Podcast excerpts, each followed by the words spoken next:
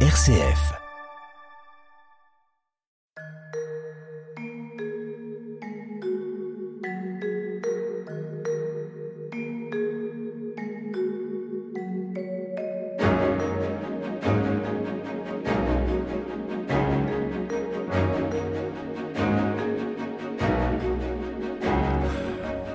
À tous, au micro Frédéric Mounier. Nous sommes très heureux de vous accueillir sur RCF et sur Radio Notre-Dame pour cette nouvelle édition de notre émission Où va la vie?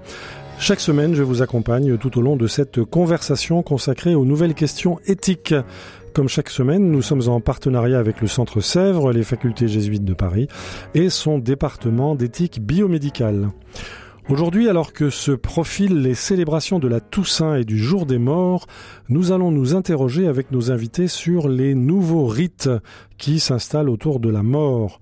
En effet, vous le savez, les funérailles passent de moins en moins par des lieux de culte, de nouveaux rites s'inventent sous nos yeux, les corps des défunts sont de moins en moins inhumés, de plus en plus incinérés, ils seront peut-être bientôt, nous allons le voir, compostés. Bref, alors que depuis cent mille ans l'homme enterre ses morts, nous allons nous pencher sur les nouveaux mondes de la mort et sur la relation que nous entretenons avec les corps de nos défunts. Avec nos invités, sœur Agatha Zielinski, bonjour. Bonjour. Merci beaucoup d'être avec nous. Vous êtes religieuse Xavier, docteur en philosophie, professeur agrégé de philo, et vous enseignez au Centre Sèvres, les facultés jésuites de Paris. Face à vous, Damien Loguet, bonjour. Bonjour. Merci beaucoup d'être avec nous. Vous êtes philosophe, vous enseignez à HEC, euh, vous enseignez également dans différents espaces éthiques, Île-de-France et Picardie.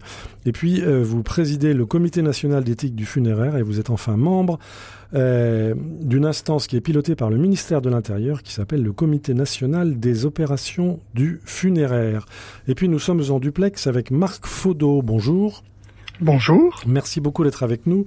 Euh, vous avez été longtemps, très longtemps, directeur des cimetières de la ville de Paris. Euh, les cimetières sont pour vous une véritable passion. Vous êtes ce qu'on appelle un taphophile et vous publiez un petit livre tout à fait vivant, si j'ose dire, chez Armand Collin, intitulé Les cimetières, des lieux de vie et d'histoire inattendus. Voilà notre thème aujourd'hui, donc dans cette édition d'Où va, la vie, pardon. Pourquoi et comment sommes-nous en train de changer de fond en comble les rites autour de la mort? Où va la vie? Frédéric Mounier. Alors, nous allons commencer par un, un, retour en arrière. Nous allons nous demander autrefois c'était comment. Et je vais vous proposer quelques lignes de, de Gustave Flaubert tirées de L'éducation sentimentale en 1869. Voilà comment se passaient des obsèques.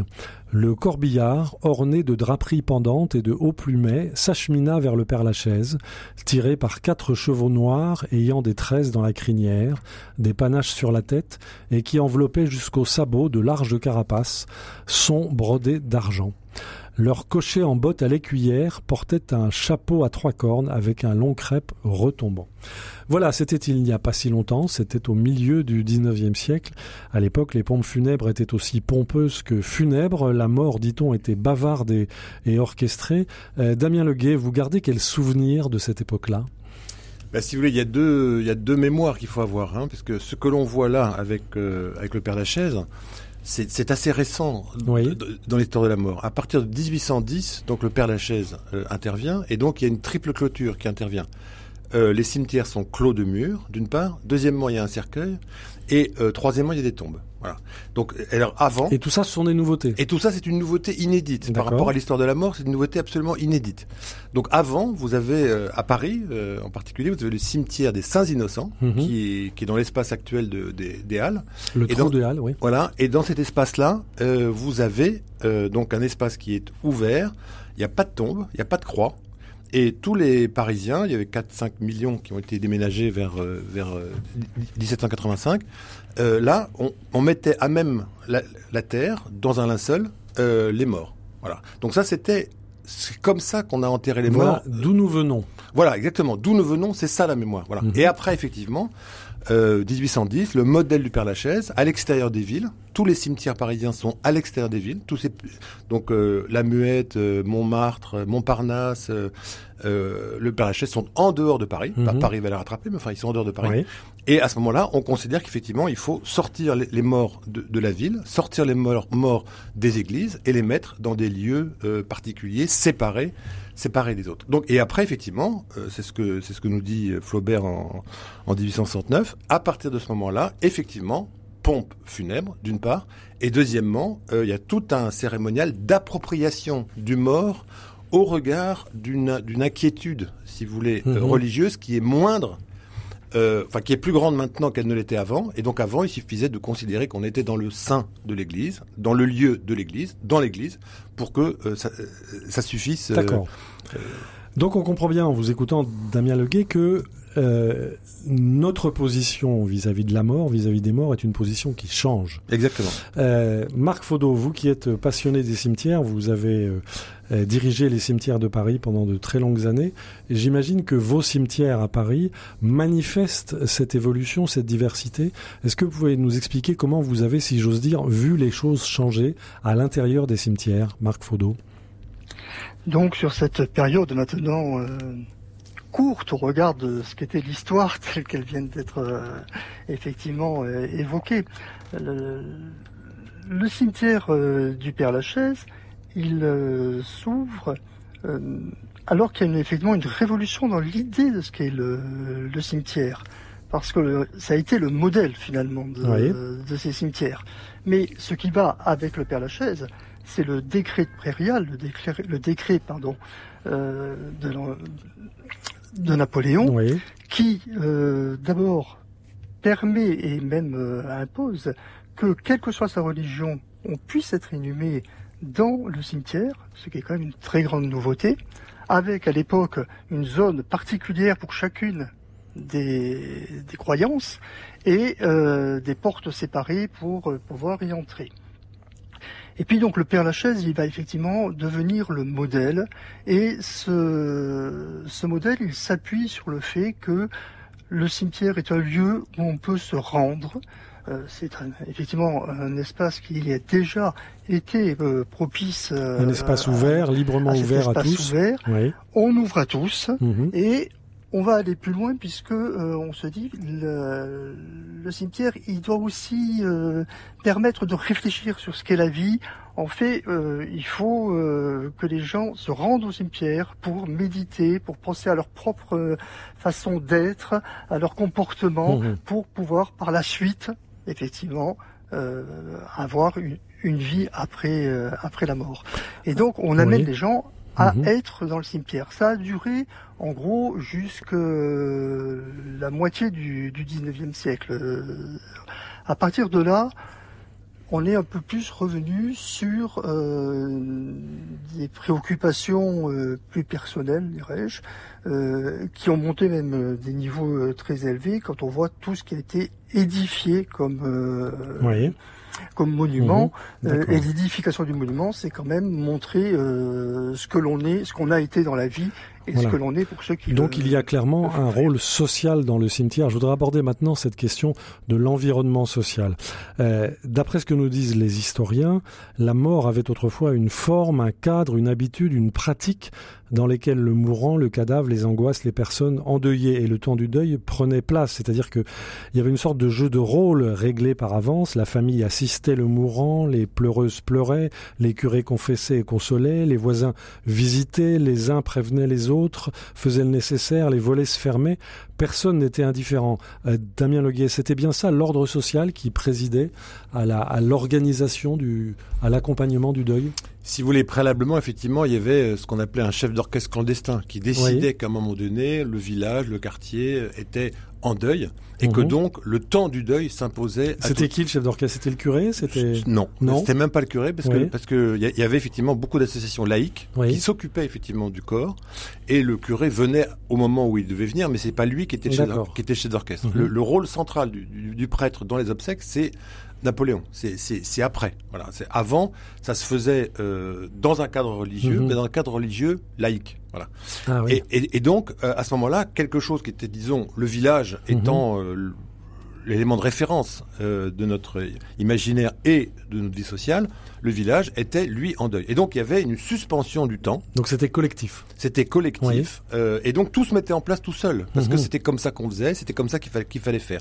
Donc il y avait ces- ces- ces- ce temps du mourant, ce temps de la mort et ce temps après du deuil. Voilà. Et que ces trois temps euh, étaient régis, si on veut le faire Mhm. vite, Oui. par la chanson de Roland, c'est-à-dire qu'il fallait effectivement dans un premier temps euh, rendre des comptes, euh, Se confesser.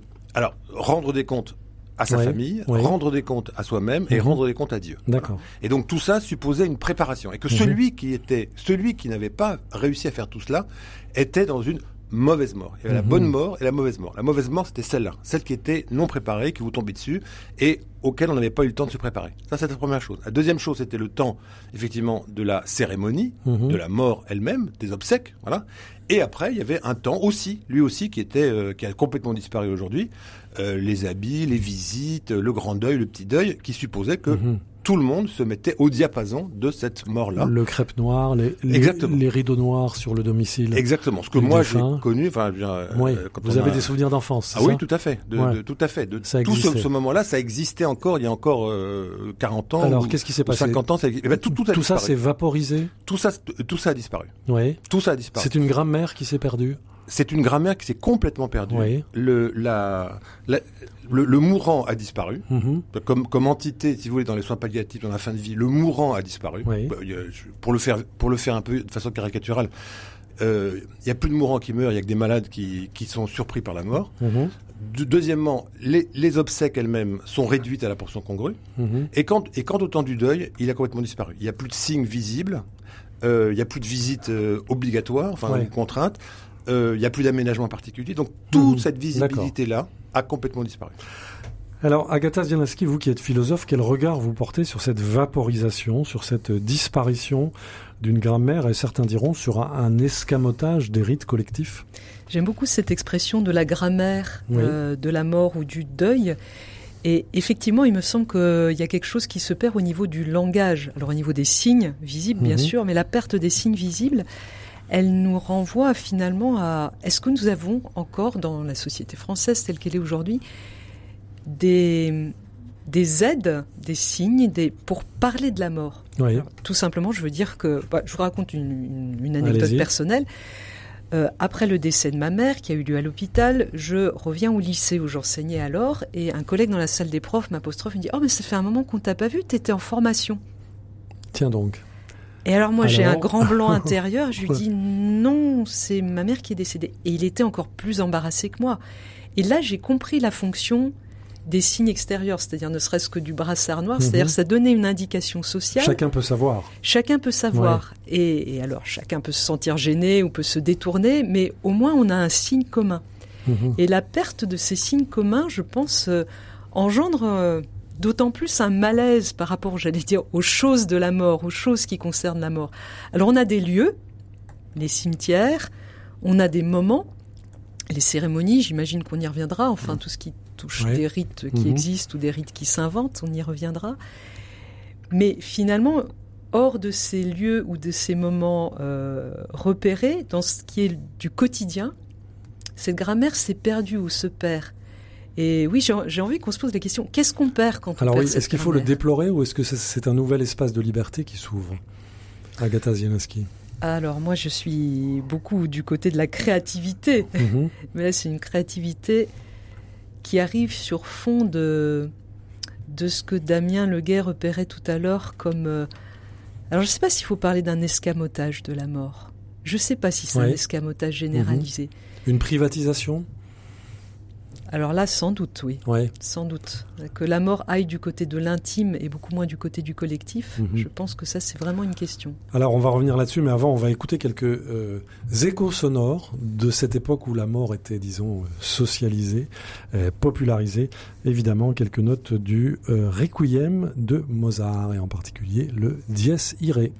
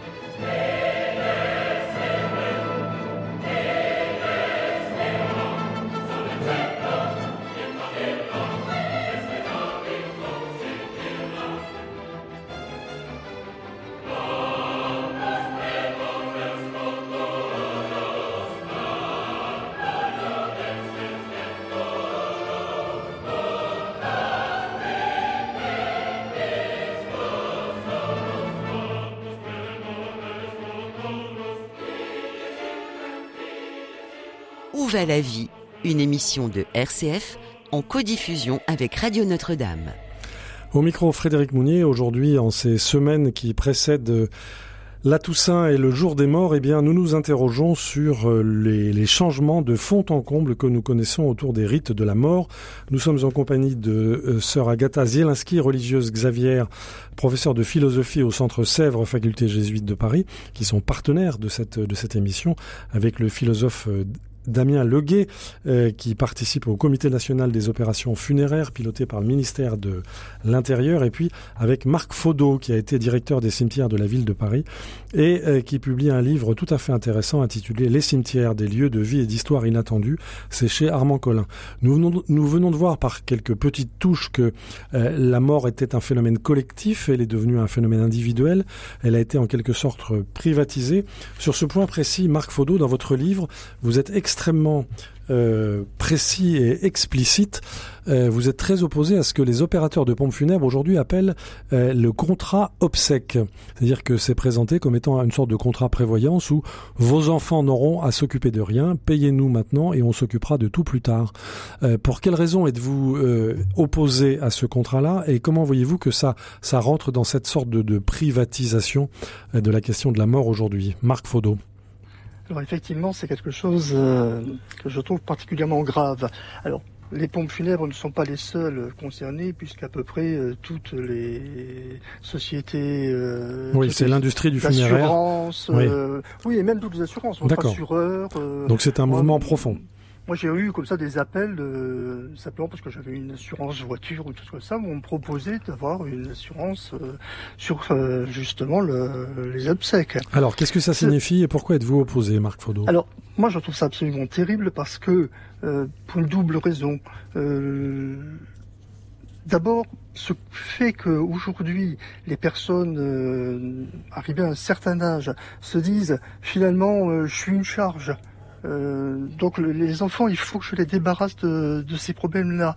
Euh, donc ça veut dire qu'ils se vivent comme une charge. Trouve ça euh, une manière d'aborder une fin de, vie qui peut être longue d'ailleurs, de façon assez dommageable et triste. Et je pense qu'en plus, quand on fait ça, on fait quelque chose de terrible pour ses descendants, pour ses enfants. C'est-à-dire Parce que euh, finalement, la, la mort, c'est l'instant pour une personne entre vie et mort. Par contre, la, la famille, les enfants, eux, ils continuent à vivre et ils continuent à vivre avec ce qui vient de se passer. Et pour continuer à vivre avec ce qui vient de se produire, de se passer, alors il y a l'expression un peu abusive, euh, il faut faire euh, son deuil, bah, il faut quand même arriver effectivement à résister, à construire avec ce qui vient de se passer.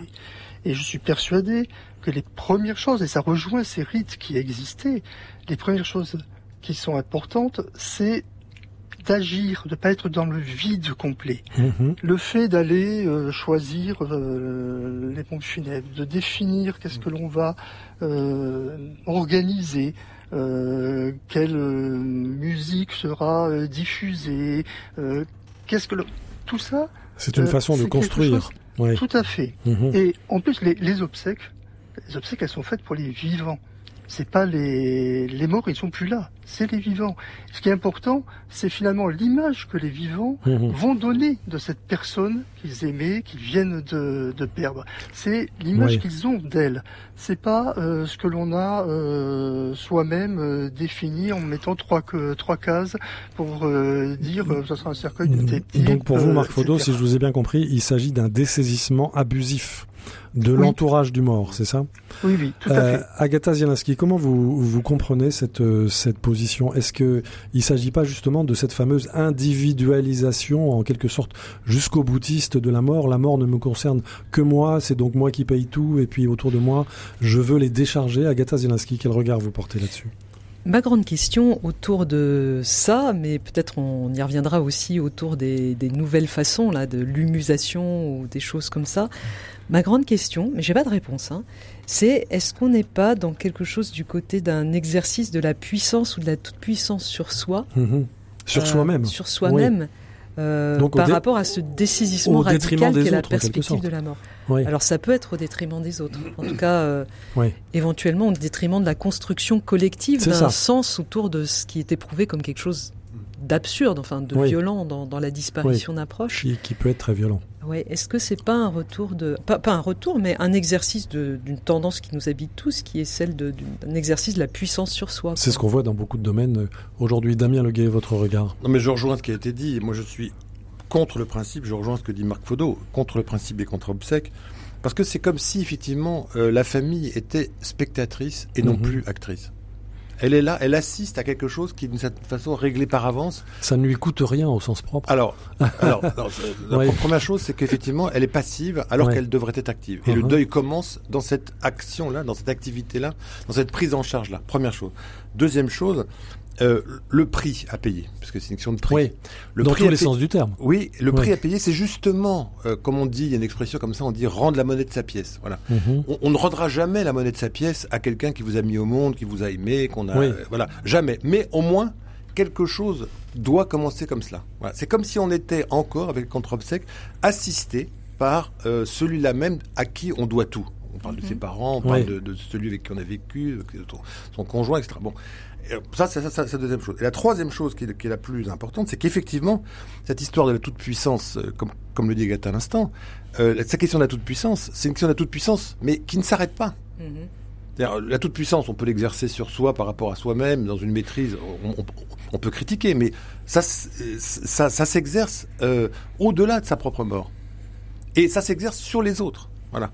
Et donc là, il y a quelque chose qui effectivement est un peu, euh, qui est un renversement complet de tout ce qui a toujours été les obsèques. Les obsèques, Mhm. c'est toujours la prise en charge par les familles, par les proches, de celui dont ils sont désormais responsables. C'est eux qui doivent s'en occuper. C'est eux qui doivent euh, euh, s'occuper Ouais. des, des- des obsèques. C'est eux qui doivent s'occuper de la suite. C'est eux qui, qui doivent amener cette personne-là. Et là, il y a une forme d'opposition, de conflit entre la volonté du mort, qui est toujours là, et on le verra sur la question de la crémation, parce que là, beaucoup de crémations Oui. passent par ça. La volonté du mort et effectivement cette euh, cette euh, cette volonté euh, sans volonté enfin, ou sans, Mhm. ou sans capacité Oui. d'agir euh, de la famille. Agatha Zelensky. Peut-être que ça nous renvoie aussi à la fonction profonde des rites, des Oui. rites autour de la mort. Mhm. On dit que l'une des fonctions des rites, et notamment en particulier autour de la mort, c'est de donner une juste place aux morts, aux disparus par rapport aux vivants. Et cette juste place, c'est qu'ils ne sont plus complètement présents, en tout cas ils ne sont plus présents sur le mode habituel de la présence. C'est aussi qu'ils ne sont pas complètement absents. On va leur donner un lieu, un lieu physique, un lieu topographique, un lieu dans la mémoire aussi. Et si cette volonté du mort continue à s'appliquer après sa mort, euh, on est peut-être dans autre chose que cette Mhm. juste place, puisqu'une forme de, de contrainte par Ouais. la volonté du mort continue à s'exercer sur les vivants. Alors, la semaine prochaine, dans l'émission suivante, on va évidemment évoquer les nouvelles formes d'inhumation, de crémation ou d'humusation. Mais là, on arrive au terme de cette première partie. Je voudrais me tourner vers Marc Faudot, qui a dirigé pendant longtemps les cimetières de Paris et qui publie un livre sur les cimetières chez Armand Collin, justement. Euh, pendant vos, vos 30 ou 40 années de, d'exercice dans les cimetières, autour de cimetières, euh, j'imagine que vous avez vécu cette évolution des rites. Est-ce que vous avez, euh, est-ce que à vos yeux, on a voulu faire disparaître de fait la mort et le mort du champ social? Est-ce que vous avez vu cette sorte d'évaporation ou bien pas tant que ça, euh, Marc Faudot En fait, je pense qu'on ce qu'on a voulu, c'est effectivement euh, déplacer le, le sujet et, et s'éloigner de, de la mort. La, la, la grande bascule, ouais, la, ouais. la grande bascule dans mon esprit, elle est entre les années 1960-1980. Mhm, Que s'est-il passé? Euh, on, on donnait comme exemple, euh, enfin, les autres personnes ont, donné des exemples dans leur, dans leur vie propre. Euh, moi, je me souviens que euh, en 1980, ma mère, quand elle est décédée, est morte dans une clinique. La première chose qui a été faite, c'est que la- l'ambulance a ramené son corps à la maison et que nous l'avons euh, gardé à la Oui. maison, veillé. Mhm. Euh, C'était une volonté de votre part. 20 ans, même pas. Je peux vous dire que ah la clinique, elle a tout de suite dit, on vous ramène le corps. Ah oui. Bon. D'accord. Donc c'était automatique à l'époque. Mais c'était c'était encore automatique euh, cette période-là. 20 ans plus tard, quand mon père est décédé, il est mort dans un EHPAD et il est parti dans un funérarium. Mhm. Voilà. On a fait glisser vers tout ce qui est médical et mhm. euh, de profession funéraire des actes, des gestes, des décisions qui étaient propres euh, aux familles. Voire des rites collectifs. Et sur ce qui a été dit mhm. au, début de, nos échanges, je trouve que effectivement c'est très important, c'est que l'endeuillé euh, aujourd'hui se retrouve alors pas seul parce que on a un, réseau social mhm. autour de nous, mais ce réseau social il ne se réunit plus de la même façon. Il y aura le jour des obsèques, et sinon mhm on, se passe un coup de fil, et au niveau du, dans le monde du travail, c'est vrai euh, que finalement, il faut pas trop en parler. Et il faut pas trop en rajouter là-dessus, quoi. Enfin, bon, mhm. ça fait une semaine, qu'un jour, maintenant, faut reprendre le rythme, quoi. La vie doit reprendre. C'est un peu ça. Très bien. Un grand merci à vous, Marc Faudot. On va vous retrouver euh, la semaine prochaine. Euh, je rappelle donc nos invités que je remercie sera Agatha Zielinski, professeur de philosophie au Centre Sèvres, faculté jésuite de Paris, Damien Leguet, euh, philosophe, président du Comité national d'éthique du funéraire et membre du Comité national des opérations funéraires. Euh, nous allons poursuivre cette conversation absolument passionnante dès la semaine prochaine. Notre thème, donc, je vous le rappelle, pourquoi et comment sommes-nous en train de changer de fond en comble les rites autour de la mort. Je vous rappelle que euh, chaque semaine, nous sommes en partenariat avec le Centre Sèvres, les facultés jésuites de Paris et son département d'éthique biomédicale. Euh, ce centre Sèvres, en lien avec l'Institut catholique de Paris, il faut le rappeler, propose un parcours de formation diplômant qui s'intitule le DU, le diplôme universitaire d'éthique. Il est intitulé Soins et santé dans une société pluraliste, accompagné, discerné, décidé. Il vise à permettre aux médecins, soignants, aidants, bénévoles, travailleurs sociaux, cadres ou professionnels d'établissements médico-sociaux et acteurs politiques, et pourquoi pas des acteurs du funéraire, de gérer des situations éthiques problématiques et de savoir décider dans l'incertitude. Si vous souhaitez en savoir plus, nous vous invitons vivement à visiter le site du département d'éthique biomédicale du Centre Sèvres sur centresèvres.com. Évidemment, vous pouvez réécouter cette émission où vous voulez, quand vous voulez, sur la route, dans le train, en avion, en podcast, en balado-diffusion. Faites attention à euh, tenir votre volant quand même. Euh, rendez-vous pour cela sur le site de RCF et de Radio Notre-Dame sous la rubrique Où va la vie? Un grand merci à notre réalisateur Pierre-Henri Paget. Et je vous donne rendez-vous la semaine prochaine pour poursuivre cette passionnante discussion sur l'évolution des rites funéraires.